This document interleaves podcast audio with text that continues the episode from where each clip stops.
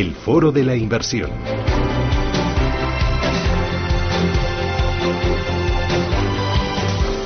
Hoy Foro de la Inversión con Mario González. Mario, ¿qué tal? Muy buenos días. Buenos días, Susana. ¿Qué, tal? ¿Cómo vas? Muy bien, todo muy bien. Bueno, y con Álvaro Fernández Zarrieta. Álvaro, ¿qué tal? Muy buenos días. ¿Qué tal, Susana? Muy bien. Bueno, Mario González y Álvaro Fernández Zarrieta son directores de desarrollo de negocio para España, para Portugal, de Capital Group. Bueno, estábamos hablando justo antes de entrar a, aquí a este espacio, a este Foro de la Inversión, del entorno que estamos viviendo desde hace ya bastante tiempo. Entorno de unos eh, eh, tipos de interés muy bajos, tipos de interés también en negativo aquí en Europa. En, el boom lo hemos visto y lo seguimos eh, viendo día a día y parece que esto se va a mantener durante un largo tiempo. Para el ahorrador español que es eh, conservador, que está acostumbrado a obtener rentabilidad sin sufrir mucho, eh, desde Capital Group veis todavía oportunidad en renta fija. Sí, vemos oportunidad en renta fija. Lo que pasa es que, evidentemente, el entorno ha cambiado, ha cambiado muchísimo para un inversor, especialmente para un inversor conservador. Es decir, el inversor conservador en España estaba acostumbrado, cuando venimos de tipos, evidentemente, mucho más altos, y estaba acostumbrado a, bueno, sin riesgo, pues obtener rentabilidades que han ido bajando poco a poco, el 5, el 4, el 3, el 2, eh, y a los inversores con eso les valía. Eso ya ha cambiado, eso ya no, eso ya no existe. Es decir, ahora si le prestamos el dinero a, la señora Merkel en, Alemania, a 10 años nos cuesta dinero. en Francia nos cuesta dinero. en España no nos cuesta dinero, pero, pero casi. Con lo cual, ese es el, ese es el nuevo entorno. No podemos prestar a un gobierno porque nos cobran. Con lo cual tenemos que buscar la renta fija es, fundamental en las carteras. Lo que pasa es que ya no vale todo y hay que ir buscando nuevas cosas donde invertir. Y cuando habléis de buscar nuevas cosas, ¿a qué os referís concretamente? Y parte del entorno que contaba Álvaro que está cambiando también todavía no lo hemos visto. O sea, recordar que ciertos bancos ya para saldos más grandes están empezando a cobrar por tener dinero en el banco. O sea que todavía esa parte del entorno cambiante está, está por ver. Y las necesidades del inversor al final son exactamente las mismas. Entonces, un poco soluciones que que puede haber, pues hay, hay clientes, hay inversores que, y ahorradores que están incrementando su perfil de riesgo, que es algo más, como bien sabemos, algo más fácil de decir que de hacer, es bastante, es bastante complicado. Otra opción es invertir en fondos cada vez más complicados, más complejos, que no entendamos, cajas negras, y también estamos viendo bastante de eso en los ahorradores. Eso para nosotros son señales de alarma y nuestra recomendación es invertir en cosas que sean conservadoras, que nos den rentabilidad, pero que podamos entender. Ejemplos de ese tipo de fondos, pues en nuestra gama, por ejemplo, tenemos un fondo que se llama Global High Income Opportunities, que es un fondo de renta fija, tradicional, sin uso de derivados, sin cajas negras. Un fondo que tiene 20 años de histórico, es un fondo ya probado, tenemos eh, casi un billón de activos bajo gestión. Este fondo tiene una calidad crediticia buena dentro de lo que es el, los fondos un poco más de, de, alto rendimiento. Un tercio de la cartera más o menos es de grado de inversión y este es un fondo que básicamente se centra en las necesidades, de los ahorradores, que es eh, rentabilidades consistentes, es un fondo conservador, en los últimos 20 años solo ha tenido cuatro años negativos y en general esas, esas rentas que necesitan los ahorradores de manera consistente. Este fondo en los últimos 20 años, de media, ha proporcionado un nivel de rentas del 7%. 7% anualizado. Efectivamente, este fondo invierte de manera sin derivados, sin cajas negras, sin invertir en cosas ilíquidas, que también es muy importante, hemos visto el tema de la liquidez que es muy importante, este fondo invierte especialmente en todo el universo de deuda emergente, tanto en moneda local como en dólar. Recordemos que el mundo emergente, que suena siempre que tiene mucho riesgo, el mundo emergente ha crecido mucho, se ha desarrollado mucho, hay casi ya 60 países que emiten deuda del mundo emergente y casi todo ese universo es un universo de investment grade, de, grado de inversión. O sea, ahí podemos encontrar bonos de calidad que nos dan buenas rentabilidades. Y la otra pata en la que invierte el fondo es en todo el mundo de high yield, todo el mundo de alto rendimiento, tanto en Estados Unidos como en, Europa. O sea, esas compañías que se están financiando y que nos dan buenas rentabilidades con un riesgo, lógicamente, que hay que, que hay que monitorizar. Claro, es renta fija global. Renta fija global, renta fija un poco que nos, en el universo de la pata de renta fija que nos puede dar todavía rentabilidades. Pero lo más importante es que es algo tradicional.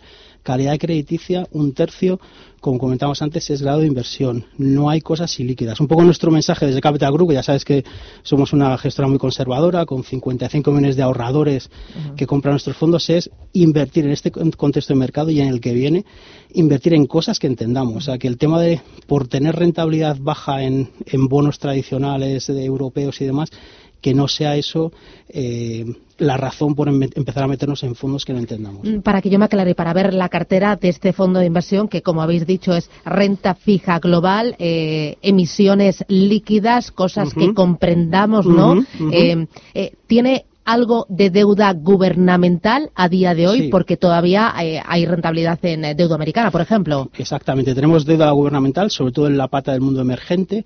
Más o menos un 45% del fondo está en deuda emergente. La gran mayoría de esa pata, de esos, de ese 45%, es deuda gubernamental. Tenemos un 5% en deuda corporativa emergente, que es donde también podemos encontrar buenas rentabilidades y buena calidad crediticia.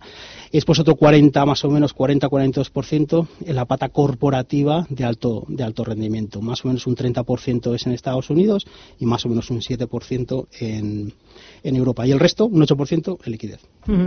Eh, ¿Tiene a día de hoy más liquidez de lo que tenía hace un año, dos años, tres años?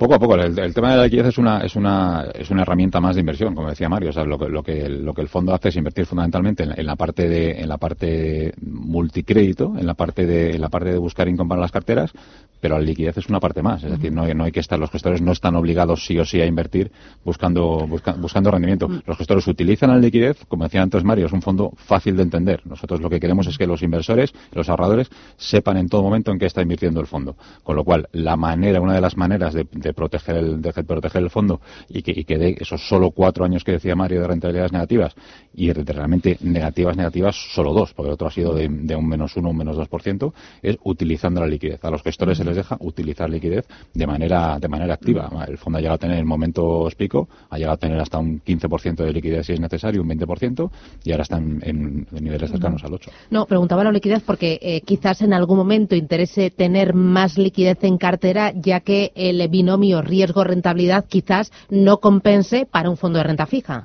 Sí, efectivamente, y no solo eso, sino que hay veces que interesa tener más liquidez en cartera porque a lo mejor la parte que encuentras de, bonos te añaden algo más de volatilidad, con lo cual si los gestores encuentran eh, bonos interesantes que pagan un dividendo atractivo, lo que hacen es utilizar la parte de liquidez para bajar la, para bajar la volatilidad de la cartera y para bajar el riesgo de la cartera.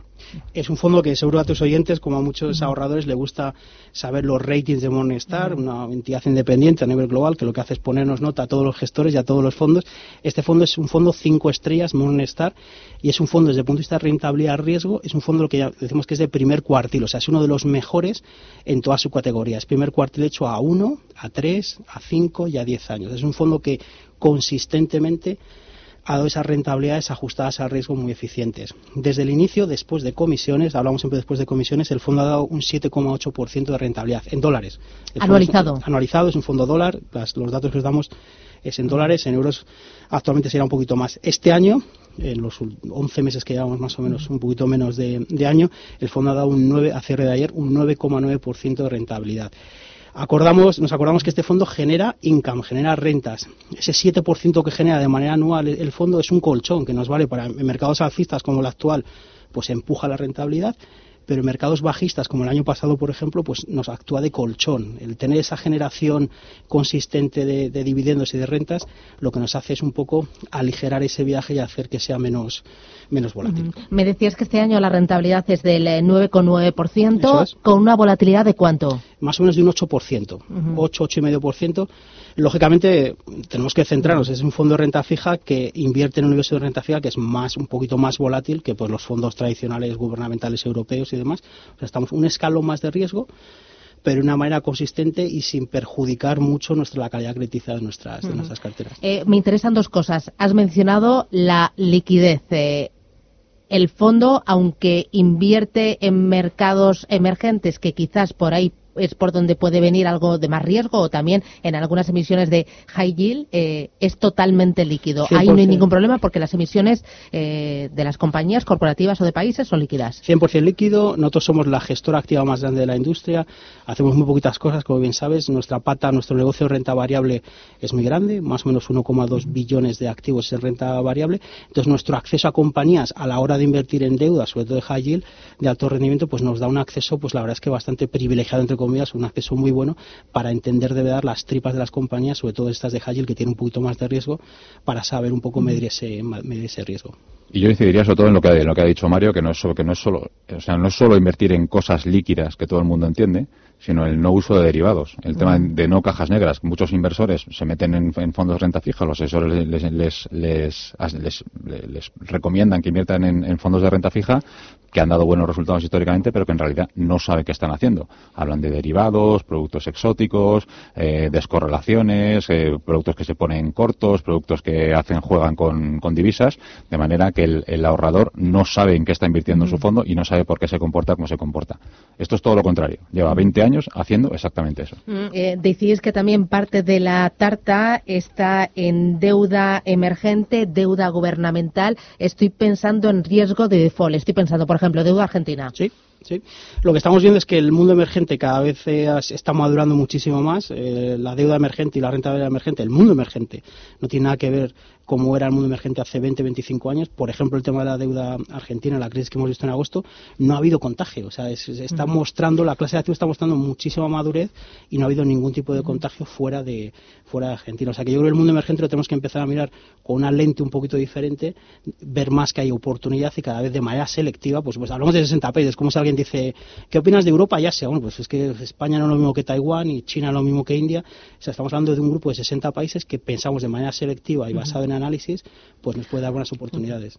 Y luego, Susana, también otra cosa importante, no solo eso, sino está muy diversificado dentro de, dentro de los países emergentes. Es decir, no es un fondo de decir, bueno, pues vamos a poner el, todos los huevos en tres, cuatro países y que pesen un, un 8 o un 10% cada uno, en absoluto. Si, si, salimos fuera de lo que es eh, Estados Unidos, en, en, ese tipo de países no hay, los pesos son de 2, 3, 4%. Bueno, y al final hemos visto cómo, por ejemplo, en Argentina el Fondo Monetario Internacional siempre está detrás ahí para respaldar, ¿no? O, hace, o el año pasado ya se me van las fechas, o hace dos años con el caso de Turquía, ¿no? El tema de Turquía, el tema incluso de Brasil hace unos años, México. El tema es que esto está madurando mucho más. Nuestro titular, nuestro consejo, entre comillas, si podemos dar un consejo, a menos nuestra idea o cómo gestionamos nuestras carteras, es en estos momentos de incertidumbre, en estos momentos un poco anormales, donde, donde prestar dinero a Alemania nos cuesta dinero, donde esos bonos en los que los pensionistas, no solo aquí en España, sino en toda Europa, en Alemania, en todos los sitios, se utilizaban para complementar sus, sus pensiones y su retiro, en ese mundo tan anormal hay que simplificar nuestras carteras invertir en cosas que sean sencillas, que sean sencillas de entender. Si algo usted no lo entiende, nuestros oyentes o los, asesores que nos puedan escuchar, no inviertan. Simplifiquen las carteras en la parte de renta fija,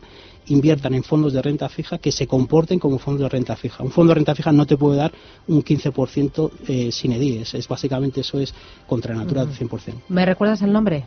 Capital Group Global High Income Opportunities. Pues Mario González, Álvaro Fernández de Arrieta, Capital Group, gracias y a seguir trabajando. Un abrazo hasta pronto. Muchas gracias. Adiós.